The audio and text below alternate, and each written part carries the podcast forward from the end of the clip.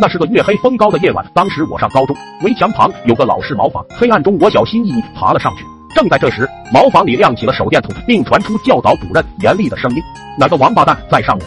突如其来的声音直接把我魂都吓飞了，一个不稳，直接踩穿房顶，身体下落。教导主任直接被我对进了翔坑。哦，教导主任一边推着我，一边往外爬，骂人的声音都被上涌的胃中代替了。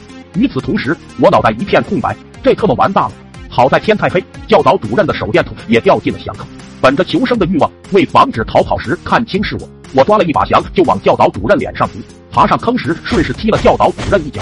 草泥，走！就这样，我开启一百二十迈马力逃离现场，留下教导主任满腔热血的呕吐声。虽然紧张，但脑子还是飞快思考怎样迎接接下来的暴风雨。身上虽然翔不多，但鞋子和裤子都还是沾了一些，手上的翔味更是致命的。当即想好了对策，偷偷回到宿舍，面对熟睡的室友，我鞠了三躬，心里默道着：“兄弟们，帮我一把，他日富贵必相报。”来不及多做矫情，借着窗外射进来的月光，找到了室友们的鞋子和裤子，把我身上的翔都蹭在了上面。可是翔不够啊，虽然也掉进了翔坑，但直接坐在了教导主任身上，没沾到多少翔。来不及多想了，室友随时要醒，脱下裤子就开始了，也不知道本就吓出了翔还是怎样，拉的那叫一个顺畅，分量也是够够的。为确保万无一失，小心翼翼地掀开室友被子，在室友手心也抹了一点。也许老天都在助我，关键时刻都没掉链子。在我小心翼翼到只有心跳声的伪造现场中，没有一个醒来的。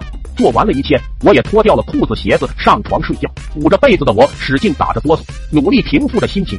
没过多久，教导主任拿着大喇叭在宿舍楼下喊了起来：“全部开灯，不许出宿舍门。”靠近门口的室友顺手开了灯，室友一个个醒来，一个个睡眼惺忪的用手擦着眼。从开始的不对劲，到仔细端详手上的排泄物时的疑惑，接着直接跳过惊愕。到最后的爆发，这人生百味仅仅不过几秒钟。接下来的一幕带劲了，整栋宿舍楼二零八室传出震耳欲聋的草泥马，此起彼伏，连绵不绝。宿舍里乱套，室友们纷纷怒骂着清理手上的翔。一个室友骂着骂着吐了起来，这一吐便一发不可收拾，整个宿舍的人都吐了起来。就这样，整栋楼二零八室成为了焦点。事业教导主任让宿舍楼恢复了原有的平静。不同的是，二零八室所有人跟着背负着教鞭的教导主任来到了操场。在教导主任的训斥中，我也大致了解有人爬墙外出却掉进厕所，而这个人就在我们当中。教导主任也隐瞒了他被对进翔坑的事实，想必这事对他也难以启齿，只能先瞒着，找出那个人再说。昔日亲如手足的室友，一个个看着彼此，一种看凶手的目光审视着对方，而我打死都不能认。先是教导主任，又是整体室友，一旦暴露，必死无疑。当教导主任了解到我们当时手上的翔都是热乎的时候，回到宿舍取了一点样品翔，又为我们一人找了一个一次性碗，让我们蹲成一排在操场上现场拉翔对比。我心里忐忑不安。正当我准备坦白从宽时，一个室友报告实在拉不出翔，我瞬间眼前一亮，果然天无绝人之路啊！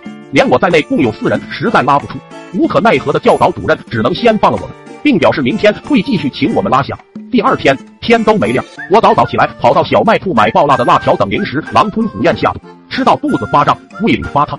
当教导主任再次请我拉翔的时候，我自信满满的拉了一碗。教导主任拿出样品翔对比的时候，直接放弃了。我拉的翔都辣到他眼睛了。